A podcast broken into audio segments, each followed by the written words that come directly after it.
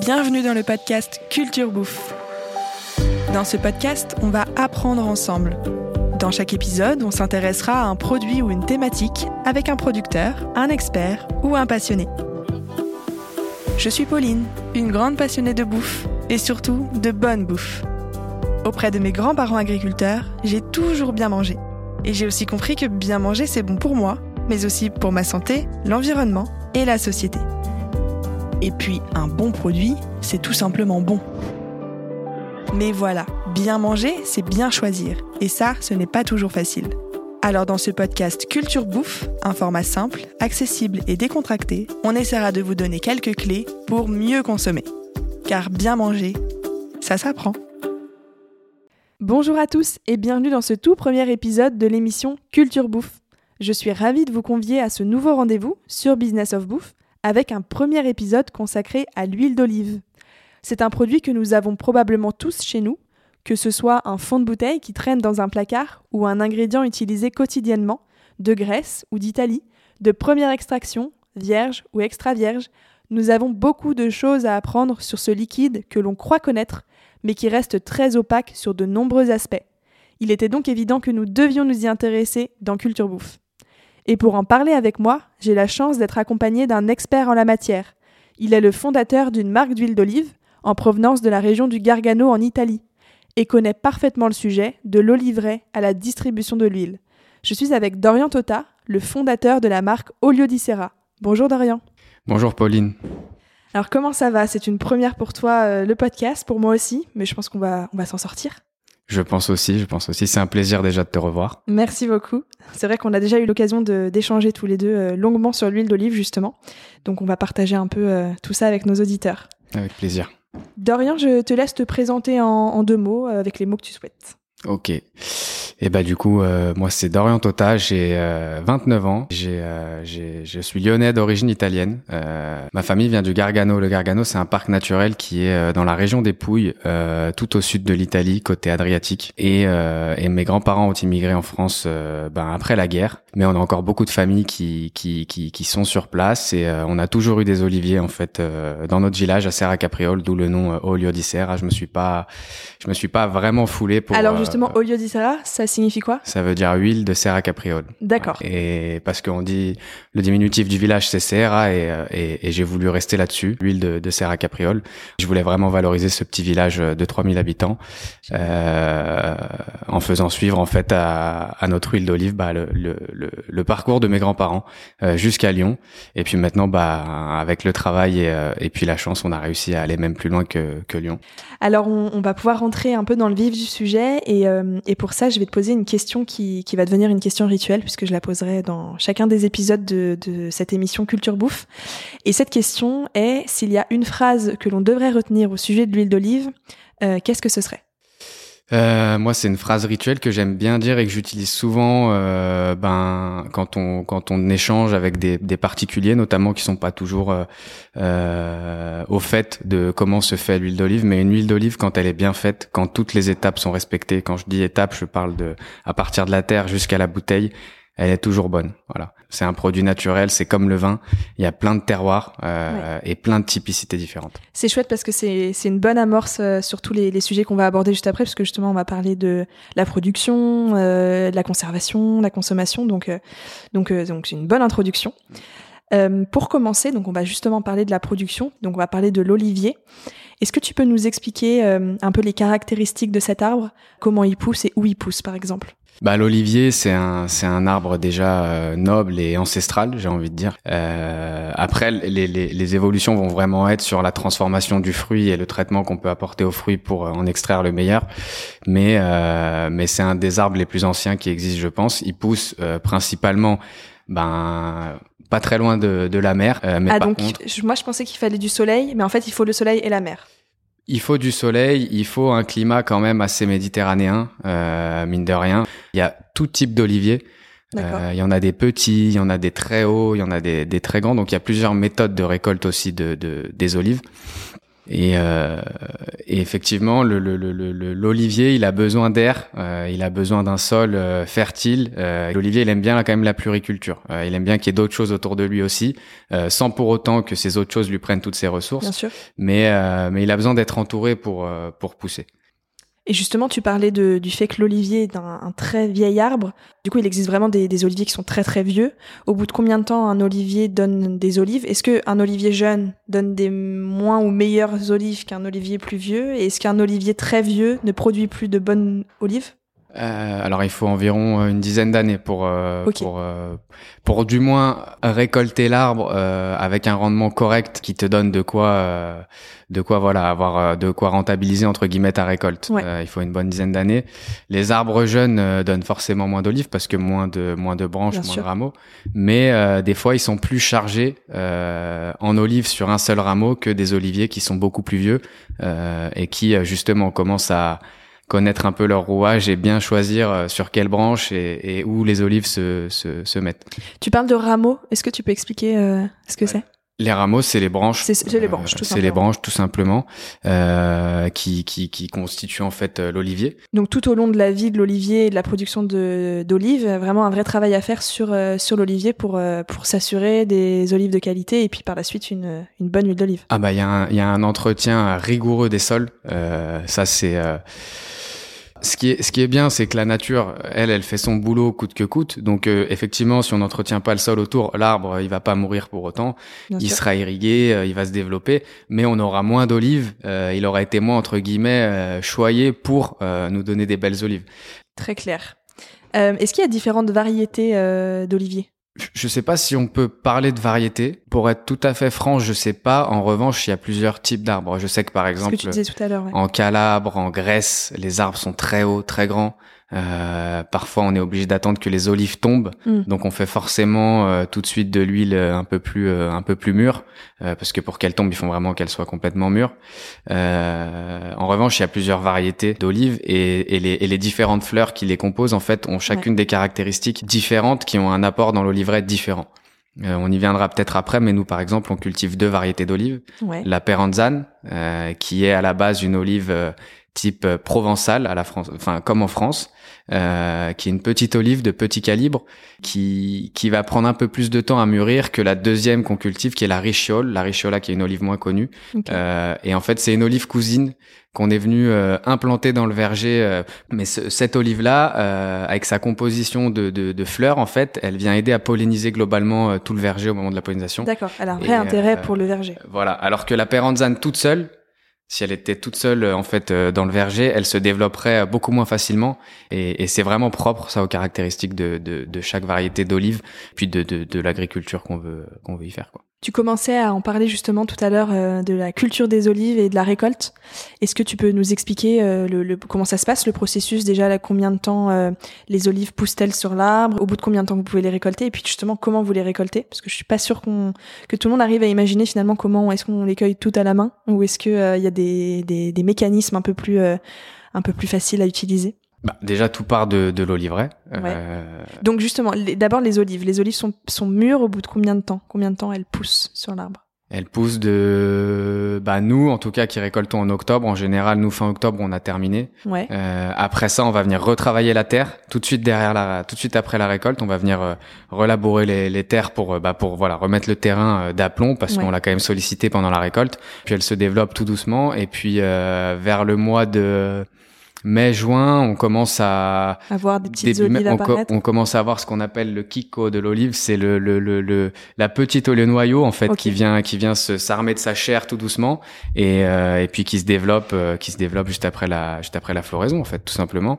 Et, euh, et donc après les olives sont nous on les récolte vertes. Donc le côté maturité c'est encore autre chose. Nous on les mhm. récolte on les récolte vertes quand on quand on sent que c'est le bon moment parce qu'en Italie on fait du, du fruité vert. On cherche l'acidité la plus basse qui soit euh, en France, on fait beaucoup de fruités un peu plus mûrs, en Espagne aussi, en Grèce aussi. Euh, en on va y revenir en détail parce que je pense qu'on a besoin de d'expliquer un, peu tout ça. Voilà. Euh, donc vous les récoltez vertes donc un peu plus tôt que dans d'autres régions. Du coup. Parce que ça, c'était une question que je voulais te poser aussi. Est-ce qu'il y a une différence? Bien sûr, il y en a une, mais quelle est la différence entre l'olive verte et l'olive noire? Est-ce que c'est deux variétés d'olives différentes? Ah non. Non, c'est la même, mais une un peu plus mûre que l'autre. C'est une question de maturité, exactement, exactement. C'est-à-dire que l'olive verte, quand elle est verte euh, chez nous mi-octobre, euh, ailleurs à cette même date, elle est encore toute petite. Ouais. Euh, et puis euh, et puis euh, et puis nous, elle va devenir euh, violette peut-être début novembre. Ok. Alors que début novembre en France, par exemple, elle est encore bien belle verte, quoi. mais l'olive, c'est la même. Toutes les olives passent, Du, passent du vert au violet. Ok, très bien. ça, c'est très clair. Donc, vous, vous la récoltez verte C'est très clair, mais je me suis aperçu euh, pendant ces, ces, dernières années qu'en fait, euh, plein de gens pensaient que c'était deux, euh, deux choses différentes. Mais c'est une question de maturité. Mais effectivement, je, oui, effectivement, ça peut paraître logique que les olives vertes sont, sont moins mûres que les olives noires, mais comme on, connaît peu de choses, je trouve quand même sur sur les olives, effectivement, on pourrait penser que c'est deux variétés différentes. Donc vous, vous les, vous les récoltez vertes au moment où vous lancez la récolte, euh, c'est quoi les premières étapes? Eh ben, c'est de vérifier euh, le matériel. Après, il y a l'étape de la météo. Ça sert à rien de démarrer parce que demain il fait beau si tout le reste de la semaine il, il, fait pas beau. Euh, parce qu'il faut savoir qu'un moulin pour transformer les olives, quand on le lance, il s'arrête plus de toute la récolte, jour et nuit. Jour et nuit, transforme jour et nuit. Donc, faut amener des olives. Faut que les, faut que tous les oléiculteurs en fait partent récolter. Nous, c'est c'est un petit village, hein, donc euh, ils se passent tous le mot, ils attendent tous le bon moment. Il y a aussi pas mal de gens qui calculent en fonction du potentiel rendement. Quand c'est trop vert, ils veulent pas y aller parce qu'ils auront, ils sortiront pas assez de rendement des olives. Et en même temps, s'ils attendent trop, elles seront plus si vertes que ça. Voilà. Et, et, et plus ils les laissent mûrir, moins ils feront une huile euh, avec avec peu d'acidité. Nous, on veut euh, ce, ce, rendement faible pour avoir cette belle euh, ce, taux d'acidité vraiment top. Euh, et, euh, et c'est tout un c'est tout un. Je te laisse imaginer les débats sur le Corse. Le Corse, c'est c'est c'est la rue principale où tout le monde fait des fait des allers-retours toute la journée. Demain t'y vas, toi t'y vas. Bon, ok, moi j'y vais aussi. Alors on se prépare. et puis et puis et puis c'est vraiment un c'est une ambiance en fait en fait incroyable. Et pourquoi pourquoi est-ce qu'il faut un qu'il fasse beau pour euh, la récolte? Parce que vous pouvez pas emmener les olives euh, si elles sont mouillées au moulin? Euh, bah non, c'est juste que les terres sont impraticables en fait. euh, quand il pleut, euh, déjà pour les équipes c'est horrible. les tapis ils sont imbibés, la terre reste collée aux olives. nous on les fait, on, on, essaye de pas les faire tomber dans la terre, mais on en charrie avec nos chaussures, mm. etc. Et, et c'est compliqué quand il pleut de récolter. Des... Déjà les olives tombent moins facilement on arrive à les décrocher moins facilement quand il fait très froid et quand il quand il pleut. Mhm. Euh, donc c'est quand même un, un, manque à gagner, si je peux le dire, euh, pour les équipes, parce que le but c'est quand même de récolter le plus de le plus possible. Bah, bien sûr. Et bah du coup après donc on part en tracteur. Serra Capriole c'est sur une colline euh, et les parcelles sont tout autour. Donc il y a différentes expositions. Donc tous les ans on, on, on varie selon là où il y a le plus d'olives, etc. Là où elles sont le plus mûres aussi ou pas encore. Euh, et on choisit comme ça. Donc là, tout le monde se déploie. Euh, donc dans un premier temps, on sort les tapis de la remorque, on commence à installer les tapis, on choisit les fils d'arbres qu'on va qu'on va qu'on va récolter, le sens dans lequel on va avancer. Euh, parce que ce qu'il faut se dire, c'est que en fait après l'équipe se scinde en deux. Il y a les ceux qui ceux qui s'occupent de la perche, de faire tomber les olives, et ceux qui bougent les tapis et qui ramassent les olives. Et le but, c'est que le, la personne qui a la perche euh, n'ait jamais à baisser la tête. Voilà, qui est toujours un tapis, sous ses pieds. Ouais, elle pas à se préoccuper de ça. Voilà, exactement. Et, euh, et donc dans un premier temps, bah, on installe les tapis sur les, les, la première file d'arbres, les trois premières files d'arbres. Parce que les oliviers sont plantés euh, les uns à côté des autres. Hein. C'est des colonnes. Globalement, nous, euh, on est sur des oliveraies qui sont quand même assez anciennes, donc euh, donc non, ils sont malheureusement pas tous plantés. Enfin, malheureusement, je sais pas si c'est, je sais pas si on peut dire malheureusement, c'est aussi un plus pour nous. Hein, c'est pas de la culture, de l'agriculture intensive. Il n'y a pas deux mètres qui séparent pour faire passer une machine. Voilà, donc des fois non, des fois on perd un peu de temps parce qu'il faut d'abord ramasser toutes les olives, amener, voilà, contourner, etc. Euh, faut aussi se dire que les perches sont branchées au tracteur, donc il faut faire avancer le tracteur. Alors ça m'intrigue là ton histoire de perche parce que moi quand tu m'en parles, je m'imagine une sorte de, de bâton euh, avec lequel tu fais secouer l'arbre, mais en fait c'est branché au tracteur. Bah, en fait ça vient, ça vient de là. Ça vient de là. À la base, on récoltait les olives soit euh, par une échelle en montant à même les arbres, soit avec un gros bâton euh, et sur lequel on frappait les, les, les, les arbres en fait, et, et, et, les olives tombaient comme ça. Mais ça, c'est des méthodes ancestrales. Ancestrales. Hein. Ça, t'en récoltais pas beaucoup à la journée, quoi. Et, euh, et nous, on travaille avec des perches-peignes euh, semi-assistées. Donc en fait, on, on, on, un compresseur, tout simplement, c'est un, une machine qui est pluguée sur le tracteur et avec l'énergie du moteur du tracteur qui envoie en fait euh, de l'air. Euh, qui, qui, comme un aspirateur en sens inverse. On peut, on peut dire ça comme ça? Ouais, ouais, oui, on peut dire, oui, on peut dire ça comme ça. Après, c'est un, peu plus, c'est un peu plus, c'est un peu plus technique, mais oui, on peut dire ça comme ça. C'est ça, ça fait le boulot inverse de l'aspirateur. Et, du tu souffles sur les branches Non, c'est le, le compresseur qui envoie l'air dans les perches qui fait bouger le peigne au bout. Et avec ce peigne, on vient caresser les branches de, de haut en bas, euh, tout doucement en fait. Et puis euh, les olives tombent au tapis. Et donc, bah, il y a ces quatre perchistes. Euh, donc, euh, on, on, on place les tapis, on les déplace, on ferme aussi pour qu'il n'y ait pas d'olives qui tombent au sol. D'accord. Et puis après, ces tapis-là, bah, on les rassemble avec les olives. On met les olives dans une cagette. On amène l'olive, on amène la cagette dans la remorque. Voilà. Et toute la journée, enfin toute la journée, jusqu'à 13h30, 14h, on, on ramasse des olives comme ça, en fait. Tu parlais tout à l'heure, euh, vous vous récoltez effectivement de façon assez ancestrale. Est-ce que tu peux nous expliquer rapidement comment euh, des très très très gros producteurs d'huile d'olive euh, récoltent Parce que j'imagine que tout le monde ne fonctionne pas comme vous. Bah aujourd'hui, tu as des tu as des gros tracteurs qui ont euh, qui ont en fait euh, sur l'avant de, de, de ou l'arrière d'ailleurs du tracteur euh, ce qu'on je, je saurais même pas te dire euh, comment ça s'appelle, mais c'est quelque chose qui vient en fait attraper le tronc de l'arbre, D'accord. euh, qui déploie un espèce de parapluie à l'envers Ok. tout autour du tronc. Tu vois un parapluie à l'envers. Tu vois, tu fais le même genre de de- d'image que moi. voilà, exactement. Non, mais parce que pour le coup, euh, pour le coup, c'est ça. Donc, euh, il, il, il- donc t'as cette phase là où c'est un seul, euh, un seul, euh, un seul truc qui vient englober le tronc, et puis il secoue l'arbre en fait, à en partir fait. du tronc. Mais en fait, quand tu fais ça, tu oublies déjà plein d'olives, Ouais. et puis, et puis tu, tu, tu, là pour les racines de l'arbre, c'est, euh, c'est quand même frontal quoi.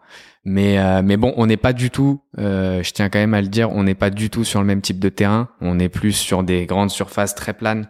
euh, Bah, là, où- pour le coup, agriculture intensive, euh, Voilà. des oliviers les uns à côté des autres. Et tu as aussi, euh, tu as aussi euh, la phase encore au-dessus où là, euh, voilà, t'as as deux fils d'arbres vraiment disposés de la même manière et t'as un tracteur qui de chaque côté a deux englobeurs de tronc et, euh, et qui vient attraper le tronc, qui déploie un parapluie à l'envers de chaque côté à droite à gauche et ils font des fils en fait. Mm. ils s'a- ils s'arrêtent, euh, ils s'arrêtent en fait. Pas euh, du tout le même euh, fonctionnement. ils s'arrêtent pas et les olives passent directement dans une grosse euh, remorque qui est derrière le tracteur. Enfin, après ça, c'est industrialisé quoi, c'est processisé. Je, je, je pense euh, qu'il doit commencer à exister des machines qui ont même plus besoin d'hommes euh, à l'intérieur pour faire une file d'olivier quoi. Donc là, on a de belles olives, on les a récoltées. euh, voilà, le travail euh, dans l'oliveraie est terminé. Est-ce que tu peux nous parler un petit peu des étapes de production? Et ben après on file au moulin. Nous on a nos vasques de, réserve, de, de réserver dans le moulin. Euh, on sait à peu près combien de kilos d'olives on amène euh, on amène par jour et, euh, et on transforme notre huile et on a nos cuves qui sont aussi directement au moulin.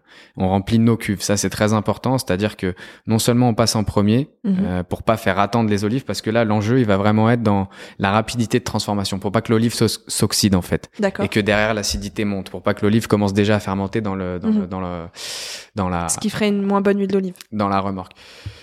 Euh, moins qualitative euh, en termes En tout cas, pas celle euh, que en organoleptiques quoi. Voilà. Donc, si je résume les étapes, vous arrivez au moulin, vous déposez les olives.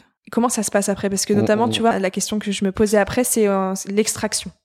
On arrive, on arrête le tracteur sur la balance avec la remorque. Vous On pesez. reste, on reste dessus. Il prend le, le poids, il tare. Euh, on va euh, à l'endroit où on décharge les olives. Les olives sont effeuillées par, par un soufflant, en fait, par de l'air. Mhm. Elles sont effeuillées, séparées donc des feuilles, etc. Et puis ensuite, on retourne peser le tracteur à vide. Mhm.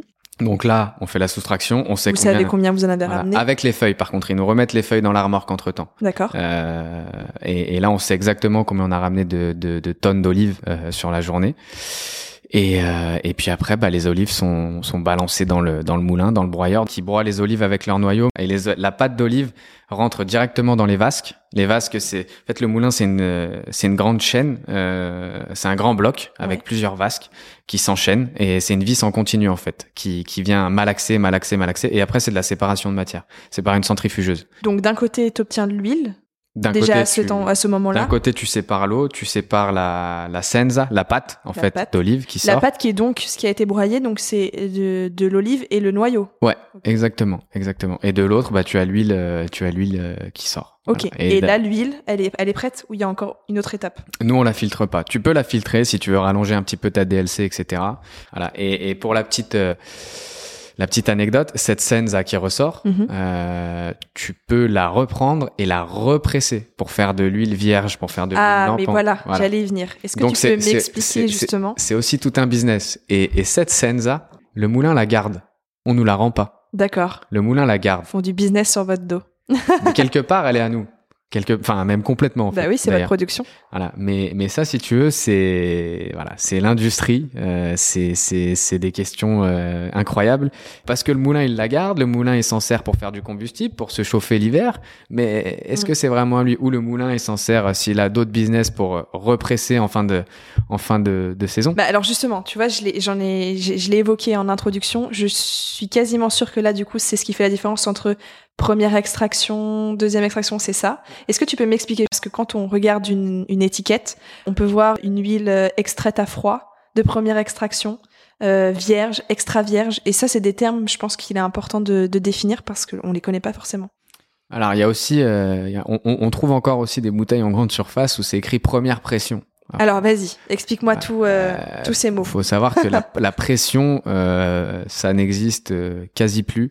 Euh, du moins dans le commerce, euh, ce qu'on achète, euh, voilà, la pression c'est les moulins à l'ancienne, c'est-à-dire que tu broies de la pâte d'olive à ciel ouvert avec les grosses roues et tu l'étales sur des, ce qu'on appelle des scourtins, c'est ni plus ni moins que des, des disques en fibre en fait, Ouais, sur lesquels tu étales et après tu mets les disques les uns sur les autres et t'as une vraie presse en fait qui vient, d'accord, je vois. qui vient resserrer pendant une heure, euh, une heure et demie, bah ces, ces disques et l'huile tombe au goutte à goutte. Ok, je vois. Ça, ça, ça existe beaucoup, si tu veux, dans les petits villages. Voilà, Euh, voilà. Il y en a, il y a aussi, il y a aussi un vieux moulin à Serra Capriole, mais c'est hyper dur de garder ça euh, sanitairement parlant aux normes propres, etc. De faire une. Donc ça, c'est bonne- l'huile de, de... Ça, c'est de la pression. Ça, c'est la méthode ancestrale. Euh, Première euh, définition, on est, on est ok. Extraction, toi, extraction parlé, à froid. t'as parlé d'extraction, ce qui est très bien. L'extraction, c'est tout simplement euh, par séparation des matières, avec une centrifugeuse et une vis en continu qui vient malaxer en fait. Ce que euh, tu fais. Ce qu'on fait nous, voilà, ce qu'on fait nous. Euh, et l'extraction, bah c'est donc l'extraction à froid. En réalité, ça veut dire qu'on a travaillé avec une température générale euh, du moulin et de l'eau qui est dans le moulin et qui est dans les olives, euh, qui n'est pas montée plus haut que 27 degrés. En fait, on est toujours resté en dessous de 27 degrés. C'est ça le à froid. D'accord. Mais mais c'est pas complètement à froid non plus. Et quel impact ça, ça a ça sur, euh, sur l'huile d'olive qu'on obtient à la fin? Si on est monté au-dessus des 27 degrés, est-ce que ça détériore la qualité de l'huile d'olive? Euh, ça la détériorera pas, mais organoleptiquement parlant, ça la modifiera. Ça la modifie. Ça la modifiera. Par exemple, juste pour te donner un ordre d'idée, l'huile d'olive vierge extra, euh, c'est pas extra vierge, euh, c'est vierge extra. Euh, c'est euh, c'est une catégorie qui est définie par euh, son taux d'acidité et son seuil de polyphénol. Et le taux d'acidité doit être euh, doit être en fait entre 0% et 0,8%. D'accord. Après de 0,8 à 0,12%, tu as euh, l'huile d'olive vierge. D'accord. Euh, et après de enfin passer euh, passer 0,12, c'est ce qu'on appelle de l'huile lampante. D'accord. Bon, ça c'est hyper clair. Justement, j'allais te demander la différence entre les huiles d'olive vierge. Alors, tu as fait une nuance entre extra vierge et vierge extra. Oui, parce qu'en fait, le terme à utiliser, c'est vierge extra. D'accord. Ok. Voilà. Bon, bah ça Euh, c'est ça, c'est des petites erreurs qu'on peut faire au début euh, de l'aventure, euh, de faire des étiquettes en écrivant euh, extra vierge, parce que on fait la traduction peut-être de l'italien, extra virgin olive, extra virgin, euh, voilà. Mais mais mais en réalité, c'est vierge extra. Et il y a des très beaux organismes en France qui qui nous le rappellent très régulièrement euh, en termes d'étiquetage dans les magasins, parce que l'huile d'olive est un secteur où l'étiquetage est malheureusement beaucoup trop mensonger. euh, c'est très opaque. C'est ce qu'on disait au début, de, au début de l'épisode, effectivement. Mais c'est pour ça qu'on est là pour l'expliquer. Yes. Euh, Il y a un petit sujet euh, sur le bio que je, je voulais aborder avec toi. Ma question est, est super simple. C'est euh, par- parfois pour certains produits, on, on a du mal à comprendre ce que ça signifie euh, qu'il soit bio. Pour l'huile d'olive, une, une huile d'olive bio, finalement, quelle, euh, est-ce que c'est une culture qui peut nécessiter énormément de traitement Ou par Oui, exemple, parce on, a- a- prend souvent l'exemple des tomates. Les tomates peuvent être énormément traitées. Il y a des terroirs qui s'y prêtent plus que d'autres. Voilà, c'est ça. clair. En Andalousie, quand t'as, enfin, désolé, je, j'ai rien contre les Espagnols, mais c'est vrai que, c'est vrai que, que, voilà, en Andalousie, t'as des, mais dans les Pouilles aussi, en fait, hein, dans les Pouilles, dans le sud des Pouilles, t'as des étendues d'oliviers. euh, C'est sûr qu'ils sont beaucoup moins forts que des oliviers qui sont, euh, qui sont, euh, qui sont plantés de manière, euh, voilà, plus artisanale, plus, plus espacée, qui, qui ont plus de place pour se développer, en fait. Mais c'est comme tout. Donc, en, fait, si l'olivier il est bien, Voilà, s'il est on- installé au bon endroit, dans un, un milieu qui est propice à son développement, il n'y a pas de raison. Mm. euh, on vient, on vient de le traiter parce qu'on sait qu'on a forcé un peu l'implantation, tu vois. Et donc on vient l'aider coûte que coûte. Mais en réalité, un arbre là où il est, si si si, si le terrain est fait pour, C'est ça. ça bosse quoi. Y a pas de raison de la, natu- la nature, elle fait son boulot. ouais. T'en parlais euh, à l'instant, et là du coup tu vas pouvoir euh, un peu te, te lâcher. Justement, ma question c'est quels sont les pays producteurs d'huile d'olive? Donc l'Italie évidemment. Ben l'Italie, euh, l'Espagne, Ouais. énormément. Euh, la Grèce aussi, et puis et puis et puis on a là depuis euh, depuis trois quatre ans. euh, Enfin, ils ont toujours été là, mais je pense qu'ils ont réussi à ouvrir les frontières là depuis euh, depuis trois quatre ans. Mais il y a le, le, le Maghreb qui est qui est aussi euh, un ensemble de pays euh, producteurs et qui qui, qui a des vraies très belles variétés d'olives. Et jusqu'à maintenant, il manquait d'équipement profondément. Ils n'avaient Mhm. pas de moulin moderne notamment, et c'est pour ça qu'ils n'arrivaient pas réellement à à franchir en fait le, le, le, le- les portes de l'Europe euh, en termes de commercialisation. Et justement, à ce sujet, et on parlait un peu de l'opacité tout à l'heure euh, sur les, les étiquettes. J'ai une question pour toi. Euh, c'est pas moi qui vais te la poser, c'est Philibert, le fondateur de Business of Bouffe. Donc, je vais la jouer maintenant et tu vas l'entendre euh, dans ton casque. Salut Pauline, salut Dorian, c'est Philibert. Alors je me passionne pour l'huile d'olive et je me pose toujours une question quand je vois ces étiquettes avec ces mentions origine UE, hors UE sur les bouteilles d'huile d'olive. Je me dis à chaque fois mais on peut difficilement faire plus opaque. Euh, Dorian, est-ce que tu pourrais nous dire ce qui se cache derrière tout ça? Je te remercie. Eh ben Philibert, il se cache derrière tout ça, euh, toute l'industrie euh, de l'olive et de l'huile d'olive. C'est assez exceptionnel. C'est ce que je disais dans la phrase euh, rituelle, notamment. Euh, une huile bien faite, c'est quand euh, toutes les étapes sont respectées. Euh, moi, par exemple, dans, dans, dans, dans, ma posture, il y a plein de gens qui vont se dire producteurs d'huile d'olive, mais qui en réalité achètent de l'huile dans un moulin. Euh, tout comme nous, on pourrait le faire d'ailleurs, parce que le moulin produit l'huile qui stocke. Euh, et donc là, ben, c'est un groupement d'olives, Mhm. euh, souvent de la même zone, mais souvent aussi, euh, il y a des plus gros moulins que celui Mais c'est ce que tu disais tout à l'heure. En fait, toi, tu fais attention à ce que ton huile ne soit pas mélangée avec d'autres. Voilà. Mais il arrive que plein de Bah, soient mélangées. C'est tout simple. Hein. Une coopérative, par exemple, elle fonctionne comment? Elle accueille tous les oléiculteurs de la zone ou d'ailleurs, et puis elle pèse au kilo d'olive, et elle transforme, elle fait payer un, un, un, un- une, enfin, je sais pas si on peut dire c'est une redevance, mais elle fait payer au kilo Mhm. la transformation. Mais sauf qu'après, bien souvent, le, le- l'oléiculteur, s'il veut repartir avec de l'huile, c'est pas la sienne, c'est un mélange de, de, tout- de toutes les olives qui sont arrivées. Mais donc, UE hors UE, ça veut dire quoi exactement? Ça veut dire qu'elles viennent d'où? Eh ben, ça, Ça veut, peut être un mélange de quel ça, pays? ça veut dire qu'on est sur des, des, déjà des gens qui embouteillent de l'huile, donc qui, euh, qui l'achètent en gros et qui, euh, qui vont aller, euh, je sais pas, peut-être euh, acheter 2000 litres en Espagne, 3000 litres en Italie, euh, 2000 litres en France et qui vont mixer tout ça en interne et qui vont mettre en bouteille. Donc là, il y a plus de traçabilité. On se soucie plus de savoir où ont poussé les olives, Mm. ni même où elles ont été euh, transformées. On se soucie juste de savoir euh, d'où globalement l'ensemble d'olives qui est dans la bouteille, d'où vient, d'où d'où est-ce que, d'où est-ce que ça vient. Et donc, le hors UE, ça peut euh, expliquer par exemple la production de- d'olives au Maghreb. Ah oui, notamment. Mais Donc- quand il y a eu par exemple la, la bactérie euh, qui, qui, qui infiltre les troncs dans le sud des Pouilles et dans le sud de l'Espagne, euh, là c'est vraiment une bactérie où derrière on brûle l'arbre, quoi. Enfin on brûle l'exploitation D'accord. euh, pour s'en remettre. Et, euh, et ben là, euh, là les Italiens ont acheté des olives tunisiennes euh, et ils ont continué de le vendre comme huile d'olive extra virgin euh, italienne, extra vierge pardon euh, italienne, alors qu'en fait les olives étaient étaient du Maghreb. Donc euh, voilà, c'est c'est c'est si tu veux c'est la course au volume en fait. Moi Ce qu'il faut retenir, en fait, hors UE, ça veut surtout dire que c'est un mélange d'huile qui vient de plein de pays Ah oui, oui, oui. C'est gros, soit un mélange d'huile dans le, dans le pire des cas, soit un mélange d'olive euh, dans le meilleur entre guillemets des cas. Mais bon, les deux sont quand même. euh, mais c'est si tu veux après c'est du. Là on est vraiment dans la chimie après. C'est voilà on va on va rajouter ça pour avoir tel goût telle couleur. Euh, on, on est Ah, donc l'huile d'olive peut aussi être modifiée pour... euh, Exactement. Tu peux tu peux partir aussi d'une huile de tournesol, euh, rajouter un peu de bicarbonate et deux trois deux trois autres ingrédients et faire une huile de la même couleur que la nôtre quand elle sort du moulin. Et t'as le droit de l'appeler huile d'olive. Bah t'as le droit, je sais pas, mais il y en a qui le, y en a qui il y en le a font. qui le font en tout cas. Et cette notion de olive communauté européenne, c'est juste tout simplement quand on peut pas justifier euh, pleinement de la provenance euh, de l'olive, de l'oliveraie, de là où elles ont été transformées. Parce qu'en réalité, pour faire une bonne huile d'olive, tu récoltes et tu transformes. Les olives, elles ont pas le temps de faire 1000 km entre le lieu de Bah, c'est ce que récolte. tu disais tout à l'heure, le Voilà. temps est compté. Mais, mais si tu veux, quand tu pars dans l'industrie, t'as t'as plus le même seuil de qualité attendu. Donc, euh, donc des fois, tu peux te le permettre. Il y a des gens qui vont acheter des olives, les faire voyager pendant je ne sais combien de jours pour les transformer à un endroit. Et puis, t'en as d'autres qui vont préférer acheter l'huile directement. Mhm. Voilà. Et justement, là, ça, ça nécessite peut-être un, un petit éclaircissement et, et, euh, ça correspond à la question que je voulais te poser juste après. Au sujet de la distribution, tu as parlé hein, du moulin de la coopérative. Est-ce que tu peux nous expliquer assez brièvement, en schématisant peut-être, les différents maillons de la chaîne? Donc, de la production jusqu'à l'arrivée de l'huile d'olive sur notre table, par où elle passe? Donc, il y a la production, le moulin, La nôtre? Oui, la vôtre, et puis, ou de façon générale, euh, une huile d'olive. euh, Bah nous c'est Le simple. Il y a la, il y a la ben Pour les huiles d'olive lambda, c'est un peu propre à, À chaque- à chaque, à chaque entreprise. Hein. Euh, mais nous, c'est très simple. Nous, on, on récolte, Ouais. on transforme, Mais oui, vous êtes en circuit court. on met en cuve, on met en cuve nos propres cuves au moulin et ensuite on importe nos cuves. C'est des cuves de 1000 litres à Lyon, dans notre entrepôt. Et on embouteille bouteille après bouteille, bidon après bidon. Euh, et c'est aussi comme ça qu'on qu'on arrive à bien la conserver, en la mettant en, en bouteille en fait euh, rapidement. Rapidement, ouais, bien sûr. Voilà. Pour une huile industrielle, est-ce que tu as une idée du, du, du process En fait, les, les, les, gens voient des espèces de camions citernes Mhm. euh, qu'on remplit, qui sont qui sont remplis au moulin.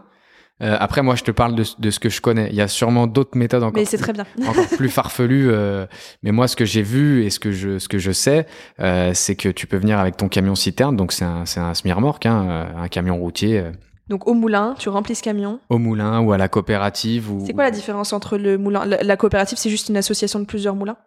Non, la coopérative, c'est euh, oui. Enfin, la coopérative, c'est c'est une association plus du village, tu vois. Par exemple, nous, la coopérative, ils font aussi beaucoup le blé, euh, le grain, les légumes, etc. Ils, ils sont, ils sont, les agriculteurs sont, euh, enfin pas associés, Pas associés, mais enfin, ils sont adhérents, ensemble. voilà. Et ils doivent amener les les les les fruits, les légumes, etc. issus de leur culture à la coopérative s'ils y sont mandataires, quoi. Et euh, et et donc c'est ça. Mais souvent, la coopérative est dotée d'un moulin. Donc là, pour une huile industrielle, euh, le camion arrive, va chercher l'huile soit au moulin, soit à la coopérative, c'est envoyé dans une usine d'embouteillage et ça y est, c'est terminé, le Voilà. process est terminé. Et puis après, ben, tu fais des palettes. euh, Voilà. Et puis après, t'envoies à tes distributeurs. et t'envoies à tes distributeurs ou tu y fais revenir dans ton entrepôt et puis tu tu tu ou des fois même dans ton entrepôt t'as déjà ta chaîne d'embouteillage ça dépend vraiment de, du volume de chacun quoi On va passer à la partie consommation de l'huile d'olive. yes Euh, donc la, la, la consommation en France euh, a connu une forte croissance ces dernières années, mais on est encore très très loin euh, d'être les plus gros consommateurs euh, bah, en Europe particulièrement.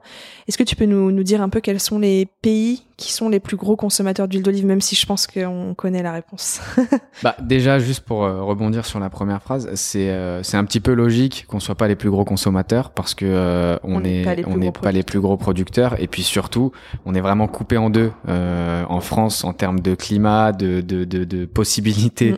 euh, de culture et puis on a on a on a les Bretons et le beurre quoi Et les Normands. et, les, et les- les Normands ouais, les Normands aussi et, euh, et chacun sa culture Bien sûr. Donc sa finalement, culture. plus gros pro- plus gros consommateurs, ce sont les plus gros producteurs. Donc ça doit être l'Italie, la Grèce et l'Espagne. Je pense, ouais. Je, je pense que l'Espagne est quand même devant tout le monde, mais euh, à vérifier. Mais faudrait, faudrait, faudrait voir le, le- les pays du Maghreb parce que euh, Ouais, c'est vrai, tout à fait. Parce que, enfin, moi, effectivement, ils sont assez gros consommateurs d'huile d'olive.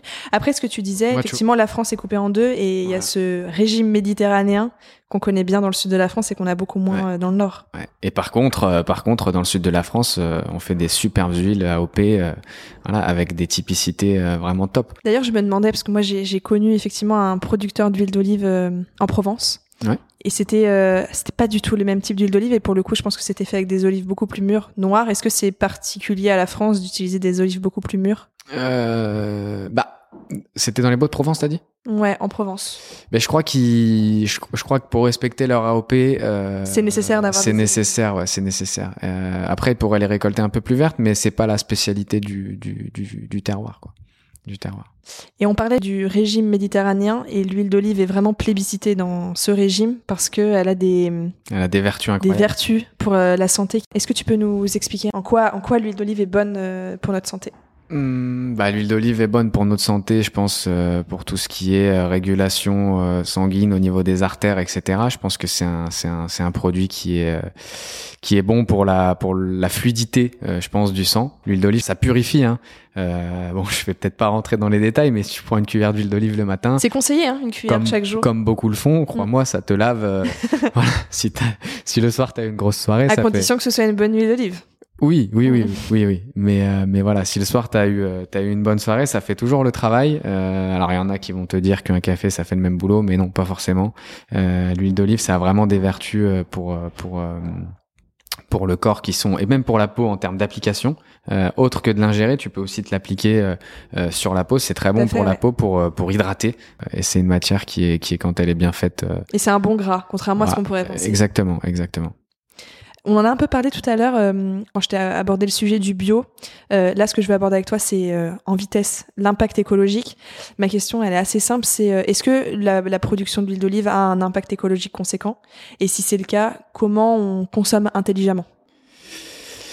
Ben, je pense que comme toute production, euh, il y a un impact parce qu'aujourd'hui on produit avec des engins euh, à Mhm. moteur euh, thermique euh, et, euh, et euh, Il y a tout le transport de, des olives. Vo- voilà.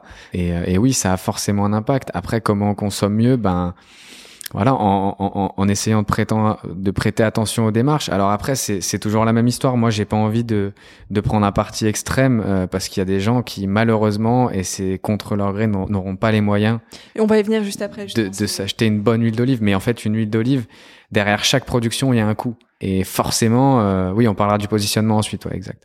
Euh, et, et, et, et forcément, ça a un, un impact. Comment on consomme mieux? Bah, en, en prêtant un peu plus attention. Donc, par exemple, euh, si vous, si tu habites dans les Beaux-de-Provence, ben oui, essaye d'aller à la COP euh, et de et de et de et d'acheter de En l'huile fait, en, faut faire preuve de bon sens. Voilà, faut faire preuve de bon sens. Après, euh, voilà, on peut pas t'en vouloir si t'as pas les moyens de mettre 25 euros dans 50 centilitres d'huile et que tu préfères acheter une huile en grande surface. Euh, Il y a quelques marques qui sont chouettes en grande surface, qui ont forcément un impact, mais qui qui qui, qui cherchent à bien travailler quand même. Euh, et c'est important de, de de repérer ces marques-là. Je pense, en tout cas, si si vraiment t'es dans une démarche de mieux consommer, se renseigner, faire un léger benchmark. Mais Et c'est tout l'objet aussi de notre échange, c'est de justement donner les clés aux consommateurs, tu vois, euh, après avoir euh, compris ce que ça voulait dire euh, extra vierge, extraction à froid, etc. euh, d'être capable de choisir en regardant une étiquette. Bah, euh, de choisir- déjà, il faut savoir que 80, je dirais 70% du temps en grande surface, on achète de l'huile extra vierge qui n'en est pas. Voilà. Si, qui, qui ont un taux d'acidité bien plus haut que, que ce qui est nécessaire. Parce Donc, que ce taux, finalement, ça nous aide pas de lire l'étiquette. ce taux d'acidité, de toute manière, il évolue. C'est pour ça qu'on ne mentionne pas sur les étiquettes, parce Mhm. qu'il n'est pas le même après la récolte et, euh, et six mois plus tard. Euh, et ça, ça va se jouer sur la conservation, sur euh, la qualité elle-même De intrinsèque de l'huile. Euh, voilà. Et du coup, est-ce qu'on peut dire que peut-être des huiles d'olive qui sont moins chères euh, sont faites avec des des olives voilà qui n'ont pas forcément les, les meilleures qualités et ce qui fait qu'elles se dégradent avec le temps. Ben, elles sont faites avec des olives, euh, oui, qui, qui, qui ont euh, monté en fermentation, en acidité, en étant des olives, qui ont eu euh, du coup un rendement beaucoup plus gros Mhm. euh, et qui est qui est organoleptiquement beaucoup moins qualitatif. T'abordais le sujet du prix juste juste avant. Effectivement, il y a une grosse différence de prix entre euh, une enfin entre telle et telle huile d'olive. Euh, moi, je me demandais, euh, est-ce que on peut on peut se dire qu'effectivement, pour arbitrer sa consommation, euh, son choix d'huile d'olive en fonction du prix, il y a des huiles qu'on peut plutôt utiliser comme huile de dégustation et d'autres huiles qu'on peut plutôt utiliser comme huile de cuisson, par exemple? Moi, je dirais plutôt huile d'assaisonnement plutôt que huile de, de dégustation. Ouais. Donc une huile d'assaisonnement sur euh, une, une salade de tomates. euh, voilà, une, touche finale en fait. C'est- la petite goutte qui vient sublimer le. qui vient être un ingrédient en tant que tel. Voilà, voilà, et qui, qui exactement, exactement, qui vient être un ingrédient en tant que tel et qui vient vraiment sublimer ton ton plat. Alors là, on, on pense très facilement à la salade de tomates, mais ça peut être aussi sur euh, sur un écrasé de pommes de terre, Mm, ça peut sûr. être sur un super poisson qui sort du four. Sur une tarte aux pommes. Su- su- pourquoi Et pas Je t'assure que. Pourquoi la- pas J'avais j'avais plus euh, gâteau à l'orange en tête, tu vois. Ce genre, je trouve que les agrumes. Non, mais c'est pour dire, bah, effectivement, gâteau à l'orange, que l'huile d'olive en pâtisserie, ça marche très bien. Ça aussi. marche hyper bien Ouais. euh, avec des, des des ouais de la touche finale entre Mm. guillemets. Et, et on peut choisir donc une, une huile un peu plus qualitative, donc un peu plus chère pour ce genre de choses, et une huile un peu moins chère pour euh, tout ce qui va être cuisson. Voilà. Après moi, bah en fait, à partir du moment où tu vas vouloir en faire du gras, de la graisse pour pour ta poêle, oui, tu peux tu peux te permettre. C'est une bonne façon de finalement de, de pouvoir déguster une huile d'olive qui est un peu plus chère, parce qu'on on en met vraiment en parcimonie par rapport à, quand on cuisine avec. Exactement, exactement. On en a parlé tout à l'heure, c'est la conservation. Et alors là, c'était un- une vraie question pour moi parce que la première fois qu'on a échangé tous les deux, euh, tu m'as appris quelque chose que je ne savais absolument pas. C'est l'importance que l'huile d'olive soit mise en bouteille dans des bouteilles opaques Yes, et en verre. Yes. Est-ce que tu peux expliquer un peu à nos auditeurs euh, pourquoi et, pou- et, et en fait ce que ça implique? Parce que finalement, quand on regarde dans le rayon huile d'olive de nos supermarchés, la plupart des bouteilles sont transparentes, voire même en plastique. Euh, en plastique, c'est rare quand même. C'est vrai que c'est peut-être plutôt l'huile de tournesol et Ouais. les autres huiles qui sont en plastique. Ouais, ouais, ouais. Honnêtement, je trouve que ça reste euh, minime, même en grande surface, de voir. En de tout cas, d'olive. bouteille en verre transparente, il y en a énormément. Oui, oui, oui, mais parce que parce que là on est sur des produits qui sont euh, chimiquement euh, arrangés, qui ont des colorants et qu'il y a aucun risque que ça bouge. Mais l'huile d'olive, c'est tout simplement comme l'homme, c'est une matière naturelle. Tu le mets en plein soleil, il bronze, tu, Mhm. elle bronze, pardon. Tu, tu tu tu tu la couvres, elle elle garde sa couleur. Sa couleur d'origine. Alors elle évolue toujours un petit peu, hein. mais euh, mais oui, la lumière, euh, la lumière, c'est vraiment mauvais pour l'huile d'olive. Ça altère sa qualité? Ça altère sa qualité, ça vient la, la, faire rancir en fait très rapidement. Ça fait tomber tous les euh, tous les tous les éléments organoleptiques qui sont en suspension. En fait, dans cette bouteille, t'as t'as t'as plein plein de, de petits de petits éléments qui composent l'huile qui sont en suspension et quand ils commencent à descendre euh, parce qu'il y a une variation de température, parce qu'il y a une surexposition, parce qu'il y a eu trop de chaleur, trop de trop de frais, et eh ben ça vient se mettre tout au fond de ta bouteille, ça crée un lit, et puis c'est là où va, va, commencer à arriver le ce qu'on appelle le défaut. Alors après, tu as des défauts majeurs et des défauts mineurs, euh, et euh, euh, et ça peut déclasser ton huile d'olive. C'est ce que je te disais tout à l'heure. En grande surface, 70% de ce que tu achètes, en réalité, si c'était de nouveau contrôlé quelques temps après la mise en bouteille, le taux d'acidité a bougé et ça, et ça peut être déclassé, par exemple, de vierge extra à juste vierge. Et donc là, ben, tu perds euh, et en et en positionnement prix et surtout en, mm. en, beaucoup de choses, quoi. Et ça me fait penser qu'il y a pas si longtemps que ça, je voulais acheter de l'huile d'olive en grande surface. Mm. Euh, quasiment toutes les bouteilles, euh, l'huile s'était solidifiée. Elle avait figé. Ouais. Elle avait figé. Est-ce que tu peux expliquer comment comment enfin C'est quand ça descend en dessous de 8 degrés. l'huile d'olive, ça fige. Et quand ça, quand tu la, la remontes à température, ça se remet d'aplomb. C'est pas euh, extrêmement grave. C'est même plutôt bon signe si ça fige. D'accord. C'est moins chimique que ce que, que ce que tu peux imaginer. Parce qu'une huile vraiment traitée, euh, pas de raison qu'elle fige euh, à cette température. Ouais, elle bouge plus quoi. Ok. De toute façon, euh, c'est déjà même plus quasiment, euh, enfin c'est déjà même plus de l'huile quoi. C'est c'est que des arômes. Mais euh, mais mais c'est c'est pas mal si ça fige en grande surface. Hein. Bah écoute, je t'assure que note la marque la prochaine fois parce que tu peux la tu peux la mettre parmi les les, les... c'est pas c'est pas c'est pas négatif c'est pas négatif. Et l'huile quand elle se remet d'aplomb en général ça ça influe pas sur sur le produit. D'accord. En fait, ce qui va vraiment venir jouer sur euh, sur la qualité de conservation de ton huile, c'est les c'est les variations de température. C'est pas qu'elle soit à 8 ou qu'elle soit à 12. C'est quand par exemple, elle va faire euh, 16 euh, degrés, puis elle va passer à moins 1, ou mm. alors elle va passer à 30. C'est là, c'est toutes ces variations-là qui vont venir la, la, dégrader en fait et, et la choquer en fait euh, concrètement. Mais comme plein de produits finalement. Hein. Le changement de température brutale est rarement bon pour tout ce, tout ce qui est alimentation. Exactement. Ah, pour tout ce qui est naturel. C'est toujours, euh, c'est toujours ressenti en mm, fait. Tout à fait. C'est toujours ressenti. On va arriver à la toute dernière partie euh, de ce podcast. Donc c'est la partie un peu conclusion. Et je pense que ce serait bien après euh, toute cette discussion de faire un petit résumé pour nos auditeurs.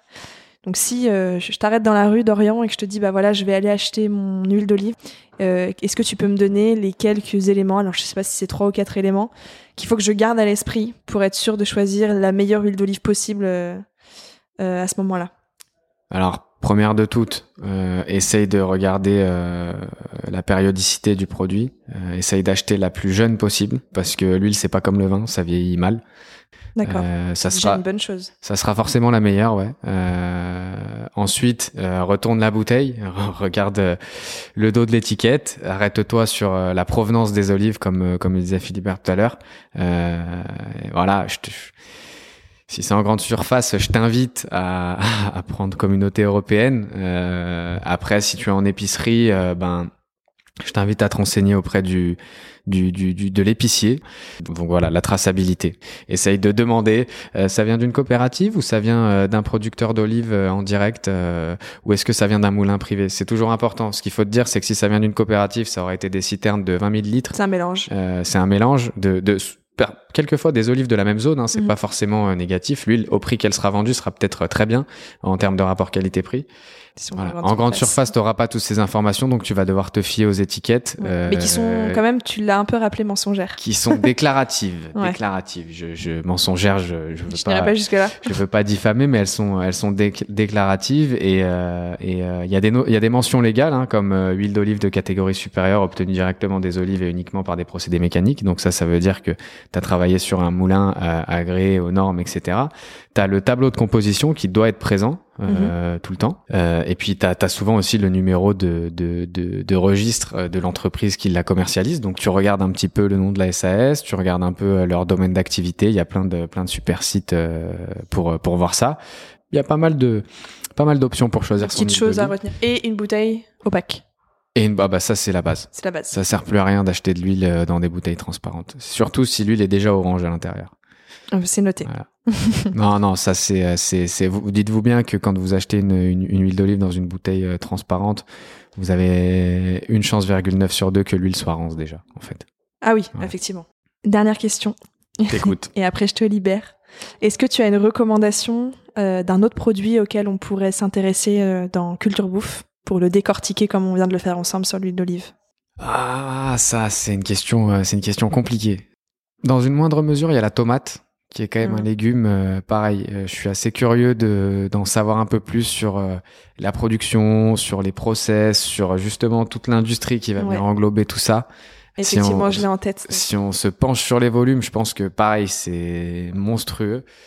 Après, moi, je, commence à, je commence à accorder beaucoup d'attention euh, à tout ce qui est agrumes et tout ce qu'on peut, euh, tout ce qu'on peut en tirer, comme les liqueurs. Euh. Et je pense aussi que là, il y a un vrai, derrière tout ça, il y a aussi une, vraie économie quoi. Donc ouais, je dirais je dirais la tomate et puis pour changer aussi peut-être un peu tout ce qui est liquoreux, cueillette, etc. C'est une bonne piste. Je le note. Avec plaisir. Merci beaucoup Dorian. Merci à toi Pauline. J'espère que cette expérience t'a plu. Écoute, c'était c'était top. J'espère que j'ai bien répondu. Je t'avoue qu'il y avait un petit peu de, de stress aussi. Stress de ton côté. Je me suis pas mis trop de pression avant de venir. Je me suis dit de toute façon, on va le faire naturellement et surtout n'enlève pas un grain de ta passion pour l'agriculture et pour le produit, parce que c'est toujours un, plaisir. Au contraire. Merci Dorian et à très vite. Merci à toi. À bientôt. Si le podcast vous a plu, n'hésitez pas à vous abonner à Business of Bouffe sur votre appli audio et à partager l'info autour de vous. Vous pouvez aussi nous laisser 5 étoiles sur Apple Podcast ou Spotify. C'est important pour nous aider à gagner de la visibilité. Merci et à très bientôt